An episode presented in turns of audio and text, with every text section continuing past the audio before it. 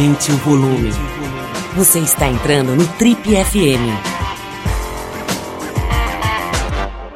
Oferecimento Universo Marx. Paixão por carros antigos.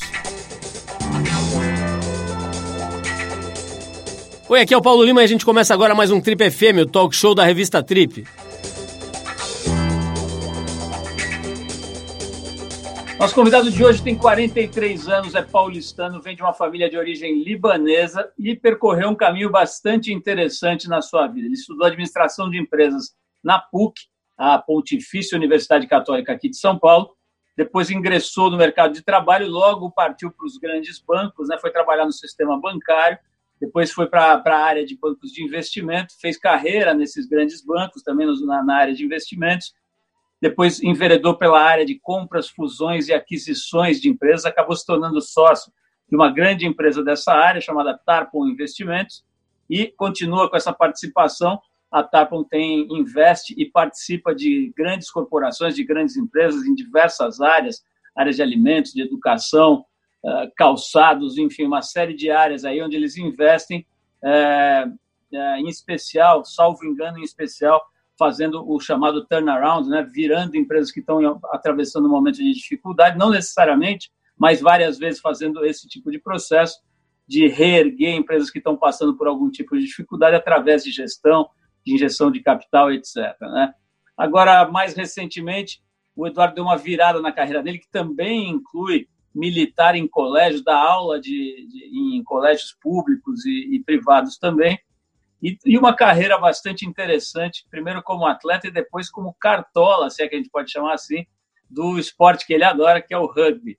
Mas agora, mais recentemente, em 2017, o Eduardo Mufarrege deixou as funções executivas dele na empresa da qual ele é sócio, a Tarpon, é, e passou para um, um projeto bastante arrojado, digamos, chamado Renova Brasil, que ele mesmo define como um acelerador de lideranças políticas, ou se quiser, uma escola para formar candidatos, para formar políticos, como ele gosta de dizer, políticos que façam a boa política.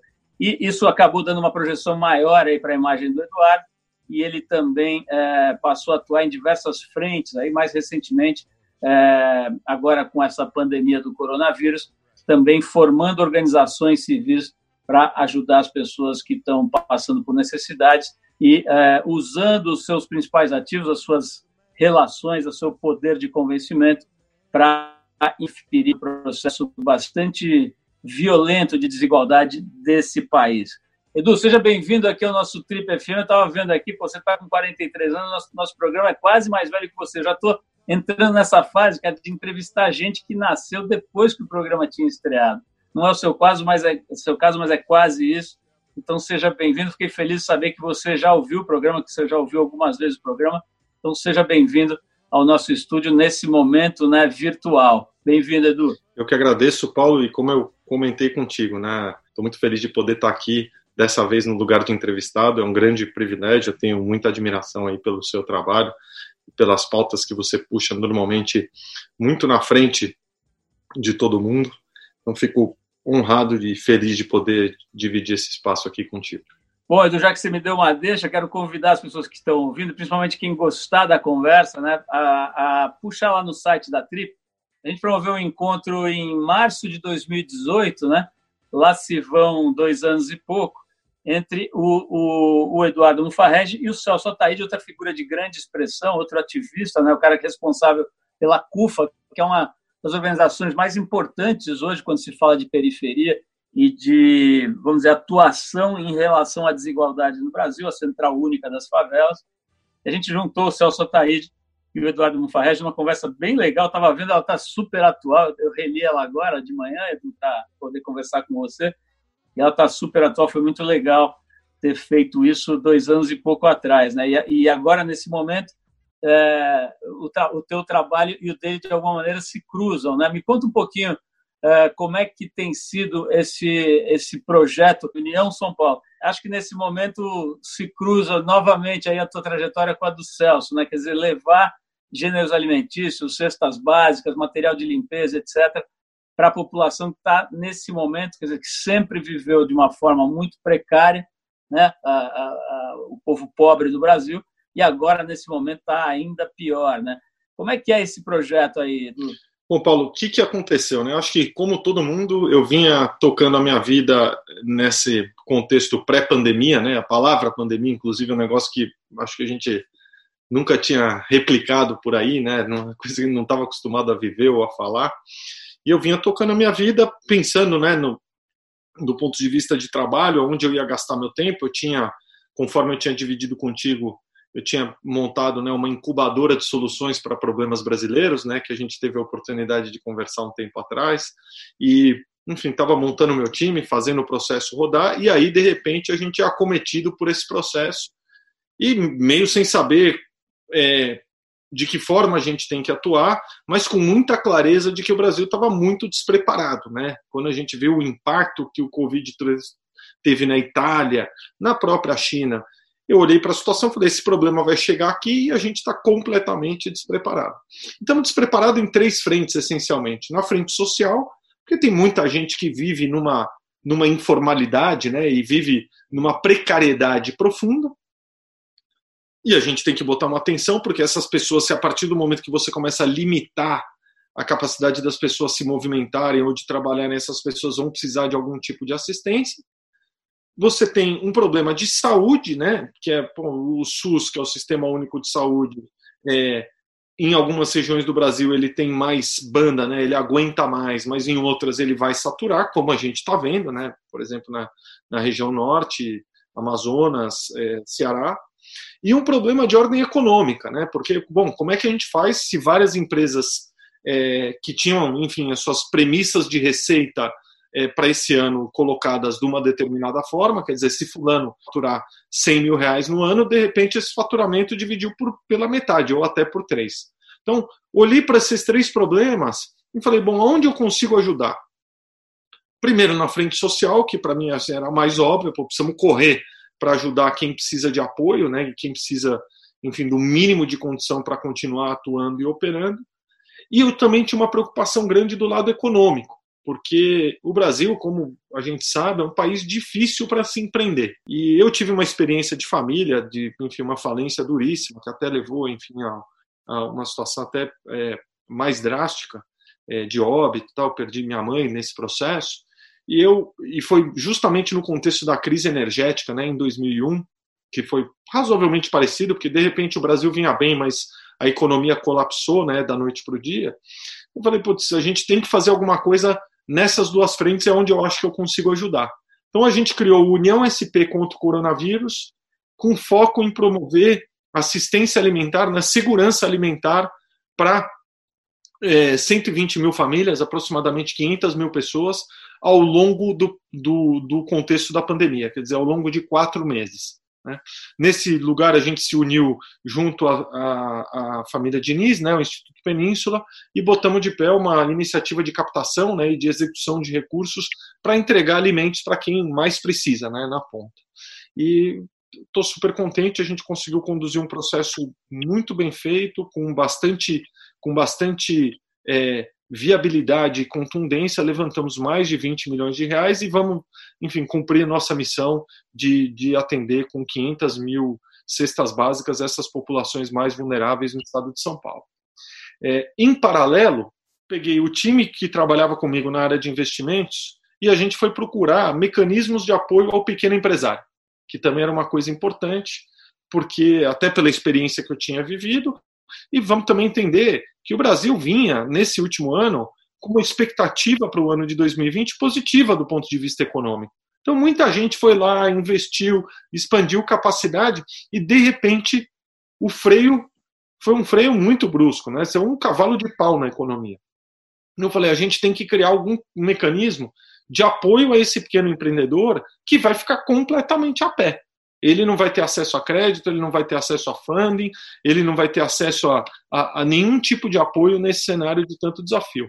E a gente foi procurar uma inspiração nos Estados Unidos, lá existem, sempre que você tem um, um processo mais drástico, criam-se veículos chamados relief funds, né, que são fundos de apoio, fundos de estímulo para aquela necessidade, quase que sociedades de propósito específico, né, voltadas àquela necessidade naquele momento.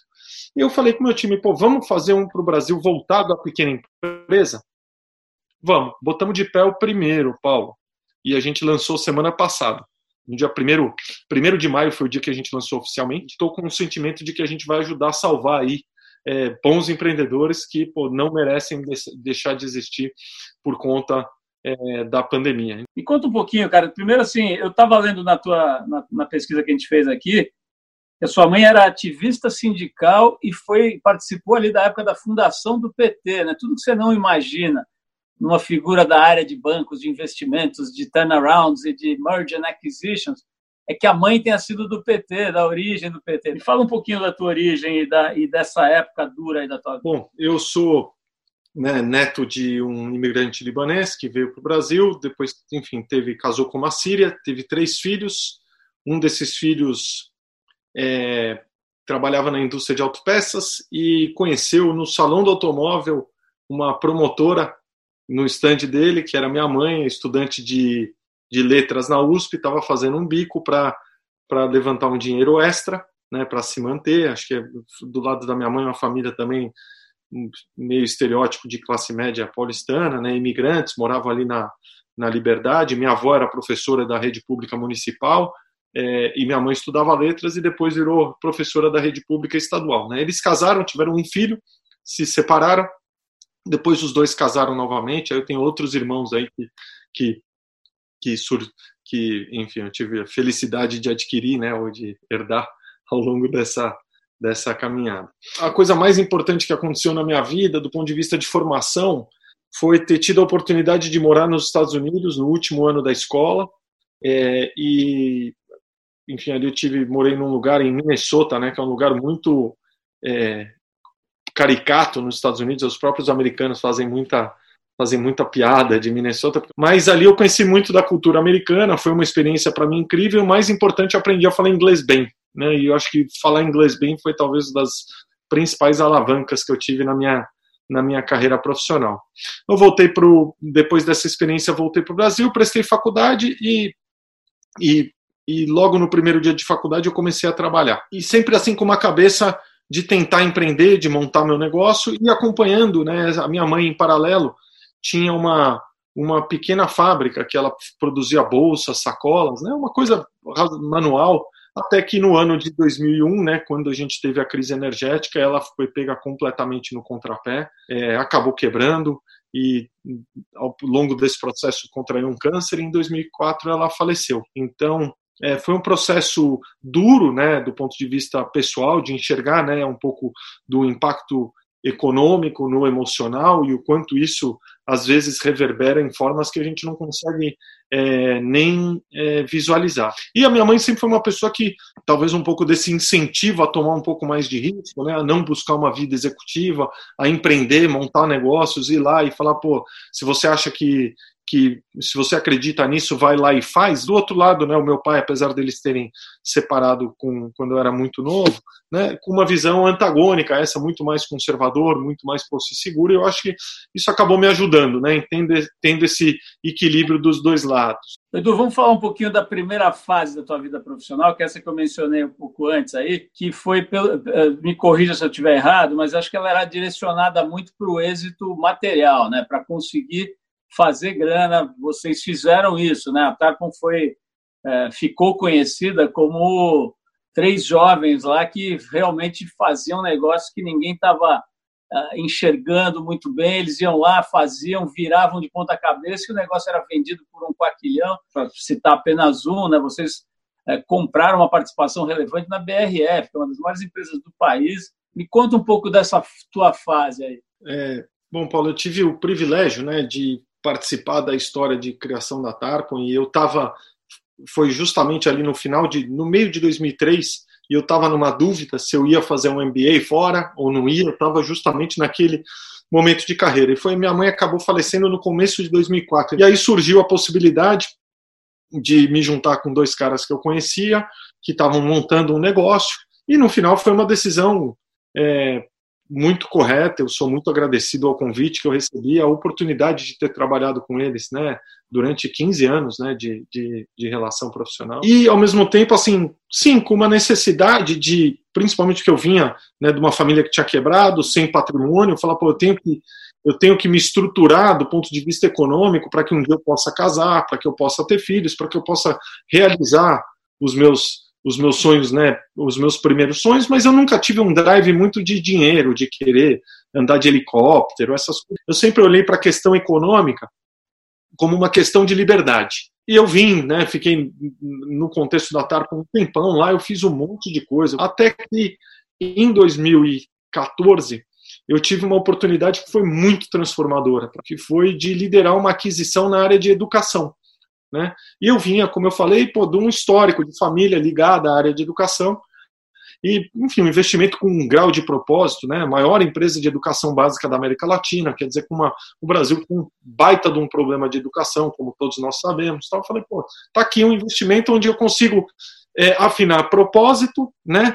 E, e também criação de valor e sustentabilidade econômica. Então, eu vivi isso e foi para mim assim uma experiência que eu tenho é, uma gratidão enorme de poder ter é, executado. Trouxemos muita gente que não era da área de educação para a área de educação, gente que ficou em educação depois. Então assim eu via isso quase como uma reconquista, sabe? Falar pô, aqui a gente educação é importante para o Brasil e a gente tem que trazer gente boa, talentosa e vamos fazer a diferença aqui nesse investimento. E aí é, no final de 2017 é, ficou claro que a companhia estava caminhando para um processo de venda, né, e ela acabou sendo vendida é, para a Croton, e eu nesse processo também comecei a pensar no que, que seria o meu o meu próximo passo. Edu, eu gosto muito da, daquela teoria do Rudolf Steiner, né, aquele pensador austríaco que, fez, que fundou a, a, base toda da antroposofia, da, da medicina antroposófica, da, da, da, linha de educação né, das escolas Waldorf, que diz que o ser humano se transforma radicalmente a cada sete anos. Né?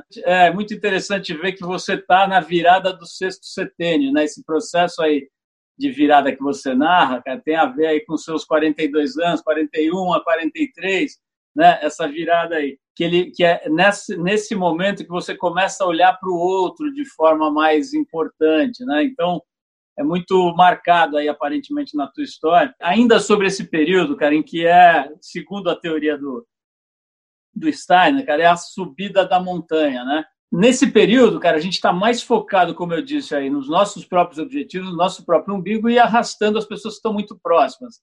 Às vezes é o sócio, às vezes é, a, a, enfim, a sua mulher ou quem quer que seja, parentes, mas você está naquele círculo mais restrito, né?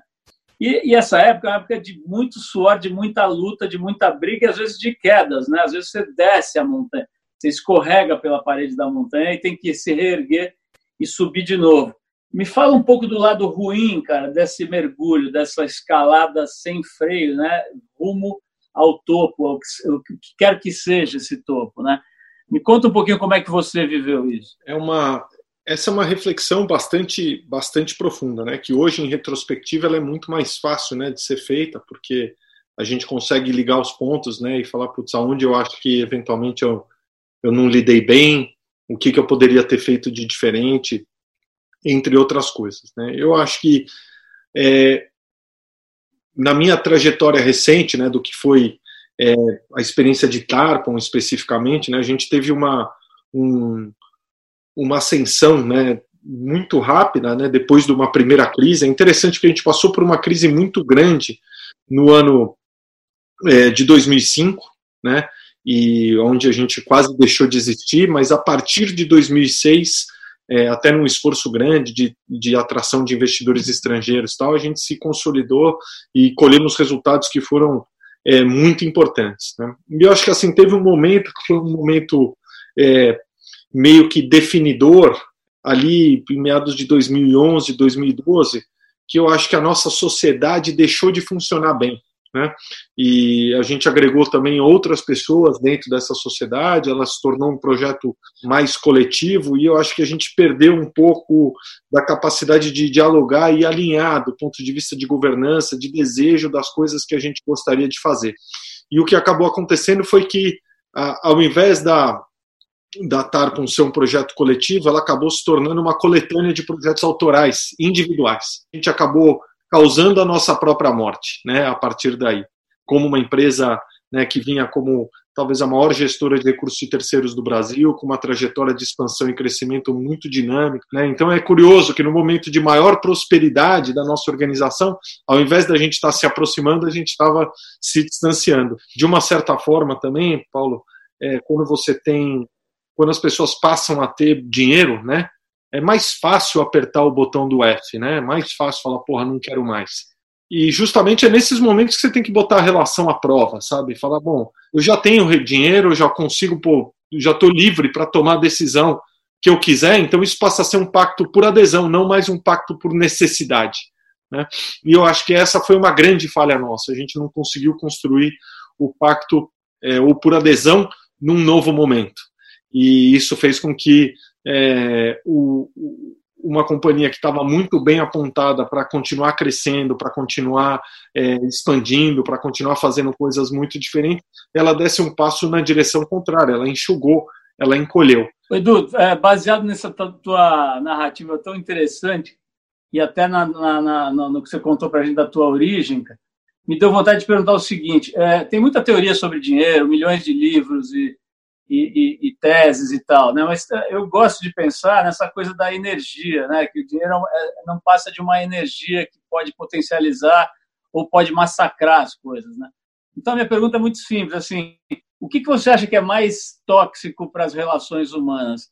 É excesso ou falta de dinheiro? Putz, é uma excelente pergunta, porque eu acho que assim a falta absoluta de dinheiro, ela principalmente, né, assim, se você algum dia já usufruiu de dinheiro, né, porque o problema é você andar para trás radicalmente, né? Eu acho que esse é, o, é um ponto de preocupação. Eu acho que o excesso ou relações pautadas pelo econômico levam para um mínimo denominador comum, porque ela é uma relação transacional, né? Você não está é, você não está convivendo com uma determinada pessoa é, porque você gosta dela, porque você tem uma relação é, fraterna, ou porque você, enfim, se vê comungando e compartilhando dos mesmos valores e princípios. Você está, enfim, olhando porque aquilo pode te levar a uma determinada transação.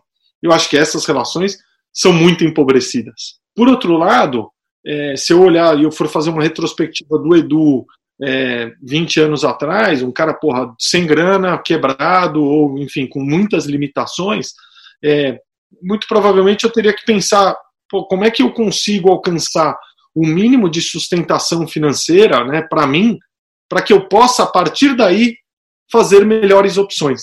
Então, acho que assim, esse eu acho que é um pouco do caminho, sabe? É, tem um mínimo que você tem que ter para você conseguir dormir em paz, né, e dormir em tranquilidade, porque você sabe que puta, você não vai ser protestado, que você não vai, é, pô, que você não vai ficar com o nome sujo, que você está com a sua capacidade de fazer coisas preservada. E daí cada um fazer as suas melhores escolhas. Então, Edu, parece que você mais ou menos de uns três anos, quatro anos para cá, começou a olhar para isso de um outro jeito e acabou por direcionar a sua vida mais focada no coletivo. Agora, você falou aí desse Edu de 20 anos atrás, meio quebrado, o que, que você falaria para esse cara, cara? Você daria algum conselho diferente para que ele mudasse um pouco aquela trajetória? Perfeito. Acho que essa várias vezes eu já me questionei sobre isso, porque é, quando você está com essa ânsia, né?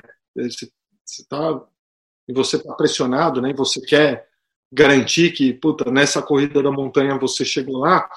Às vezes você vai com muita velocidade e você vai deixando você vai ferindo né, relações que você constituiu, você vai ferindo. É, é, é, as pessoas muitas vezes não compreendem por que, que você está indo em tanta velocidade. Então, eu acho que a palavra para mim, olhando em retrospectiva, seria um pouco mais de cadência e, ao mesmo tempo, algo que eu não tinha na época, que era a sensação de que, puta, com segurança, o que eu tenho, eu tenho a capacidade de chegar lá, né? Coisa que quando você nunca chegou, você não sabe se você chega. Né? Então você não tem essa temperança né, para falar, não, calma. Se eu continuar trabalhando duro, se eu pô, fizer as coisas dentro do meu tempo, nas, com as crenças e, que, eu, que eu trago como importantes, eu vou chegar lá. É uma questão de, de tempo. Mas como você nunca fez essa, essa caminhada, você também não sabe. Né? Mas então acho que assim, é um pouco da, da, da segurança de que, putz, eu dá para confiar no meu no meu potencial, na minha capacidade de trabalho. Então, acho que assim, tem um ajuste, é, na minha visão, de forma. Eu teria feito a forma através da qual eu teria feito, muito provavelmente seria com mais leveza. Edu, é, vamos falar um pouquinho dessa tua fase mais atual, né? Foi muito legal dar uma, uma, uma girada na máquina do tempo, aí conhecer melhor a tua, a tua história. Mas agora eu queria falar da, do Renova. Né? O Renova é realmente um fenômeno, né, cara? É uma ideia que algumas pessoas já tinham tentado coisas mais ou menos semelhantes, né? A ideia de capacitar gente legal que quer entrar na política, né? Acho que dá um jeito de definir ali o que você está fazendo. Mas eu acho que ninguém fez com essa com essa eficiência, com essa eficácia, né? Com essa força. Um ano de trabalho vocês conseguiram eleger 17 candidatos, né? Quer dizer, é muita coisa, é realmente muita coisa num período muito curto. A que, que você atribui, cara, essa efetividade? O que a gente descobriu é que assim a base de formação do político brasileiro para ocupar os espaços é nula. Uma pessoa eleita deputada federal, ele pode ter uma ótima votação, mas ele não tem o preparo para ocupar aquele espaço, ele não sabe o que é regimento interno, ele não sabe como convencer os pares, ele não sabe botar de pé um projeto de lei. Então a ineficiência é muito grande. E quando você entra num lugar onde, se você põe gente que pode ser muito boa, mas ele chega num lugar onde os hábitos e as regras já estão constituídas, a chance dele mudar essas regras é muito baixa. E não é à toa que o Brasil vem passando por um, por um aprimoramento de regras ruins. Então a nossa visão é, pô, vamos fazer com que você tenha novos personagens e vamos trabalhar para que esses novos personagens possam ser proponentes de novas práticas. Agora, é uma maratona, é um processo de muitos, muitos anos para isso se consolidar e a gente vê o efeito na prática de forma contundente. Não, mas com certeza, se é uma maratona, a largada foi muito boa, né? Quer dizer, realmente tem nomes muito interessantes nessa lista. Agora, isso me faz pensar também o seguinte, cara, você está numa posição muito interessante hoje, porque além de você conhecer bastante o mundo da economia e dos negócios, você fez uma escola de políticos. Então, para ensinar, você tem que aprender, né? Imagino que você tenha aprendido muito aí sobre o que é o preparo, né? Então, eu vou te fazer duas perguntas. A primeira é a seguinte, cara. Por que, que a gente elege pessoas como essas, né? Por que, que a gente ainda é, faz essas escolhas, né?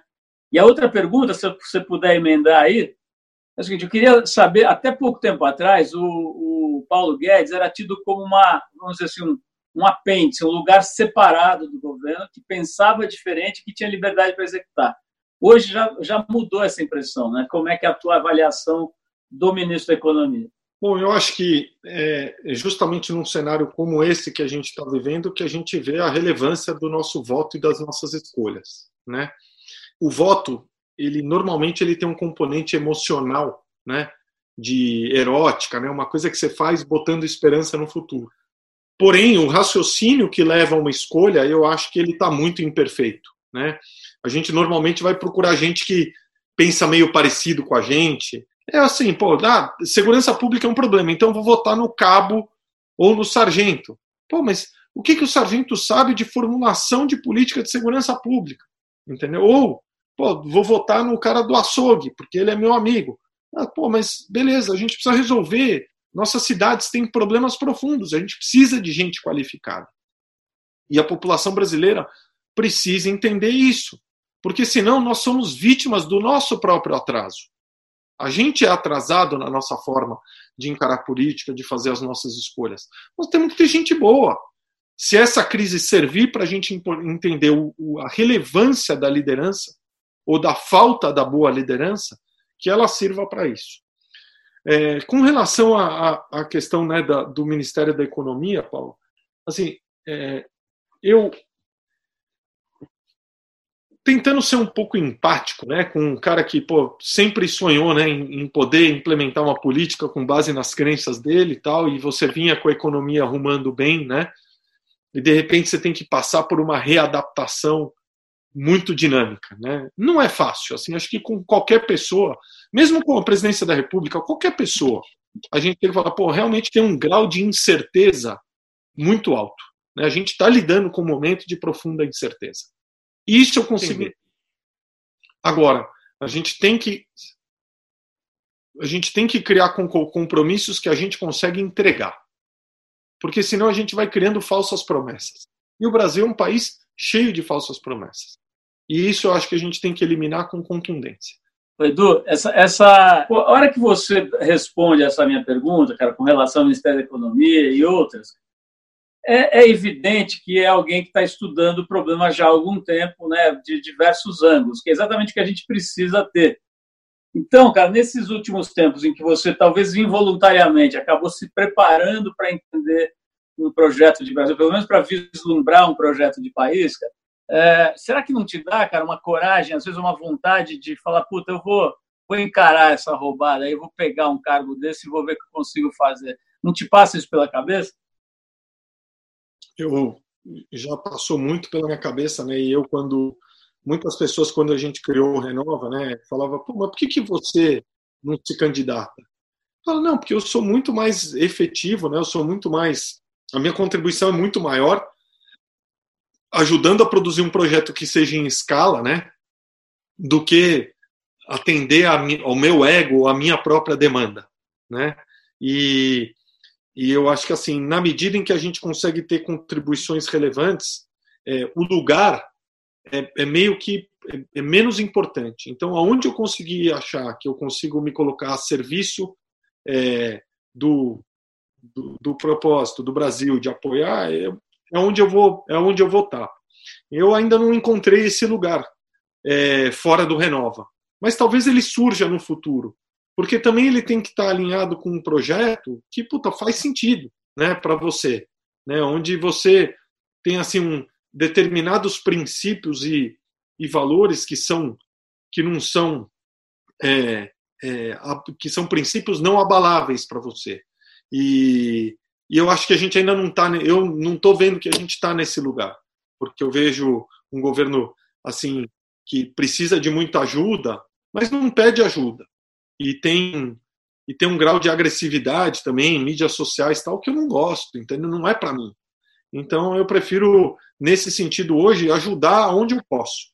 Eu se pô, alguém me ligar e falar, pô, você pode vir aqui, bater um papo com a gente, ajudar a gente a desenhar um plano, tal, porra, tô dentro, sempre. Ajudar o Brasil é, o principal, é a minha principal motivação. Agora, fazer parte de um time, né, tem que ser com pessoas que você é, comunga, né, de, de, de, princípios e valores comuns. E eu acho que a gente ainda, não, pelo menos do meu ponto de vista, ainda não, ainda não, não tô lá, né. Mas eu acho que no futuro vai ser essencial para essa reconstrução do Brasil que pessoas muito boas, e eu não acho que talvez eu seja uma delas, mas que as melhores cabeças do Brasil possam se unir no, em torno de um projeto de país, porque está faltando. Edu, genial, tem muita coisa bacana aí para para aprender aí, para absorver dessa tua experiência muito legal, né? Tanto no campo do empreendedorismo, da educação, a gente nem falou, né? Que você dava aula, não sei se ainda dá, mas dá aula no Colégio de Estado, não, é um negócio que você não fala muito, mas é muito legal. É, enfim, várias frentes. A coisa do esporte também não deu para falar, do rugby, da tua atuação como defensor do esporte do esporte amador, né, do esporte de menos projeção, né, é, como por exemplo o rugby aí, mas enfim, são coisas muito legais que você tem conseguido fazer. Te dou os parabéns por essa energia que você coloca, né, por essa capacidade de não só de ter ideias, mas como você falou mesmo, né, de, de fazer elas acontecerem. Isso é algo bastante difícil de ver com esse grau de, de efetividade. Então, já te falei isso pessoalmente, repito agora, parabéns pelas iniciativas. Né? Essa agora do União foi muito, muito rápida e muito laser, né, cara? Um negócio laser, assim, uma profundidade, com uma precisão e com uma rapidez, assim, incrível, né? Mobilizou é, pessoas que têm dinheiro, que não, às vezes não sabem exatamente como atuar, né, deu uma guidance, como eles falam aí no mundo da gestão, né, uma guiada na galera. Coisas muito, muito bacanas, muito importantes. Então, respeito, admiração e, e, a, e a gratidão aqui também da gente pelo seu tempo, pela, por compartilhar, às vezes coisas até pessoais e tudo, né? Fico feliz aí de ter de poder gozar dessa sua confiança, Edu. Então, parabéns por tudo aí. Eu que agradeço, Paulo. Prazer falar contigo e Espero que a gente possa se rever aí, pessoal. Então, mais uma vez, Edu, brigadaço aí pela tua, pela tua franqueza, sinceridade e positividade né, no Brasil, que está precisando tanto disso, especial nesse momento. Obrigado, Edu.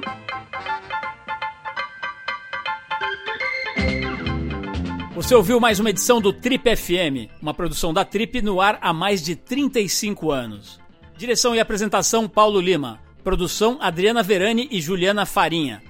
Roteiro Natália Cariati e edição Ludmila Daer. Quer ouvir outras entrevistas em edições anteriores do programa? É só ir no tripfm.com.br ou procurar pelo Trip FM na plataforma digital em que você costuma ouvir os seus podcasts. Estamos em todas elas: Spotify, Deezer e outras. Semana que vem a gente volta com mais uma conversa boa aqui no Trip FM. Abração e até a próxima!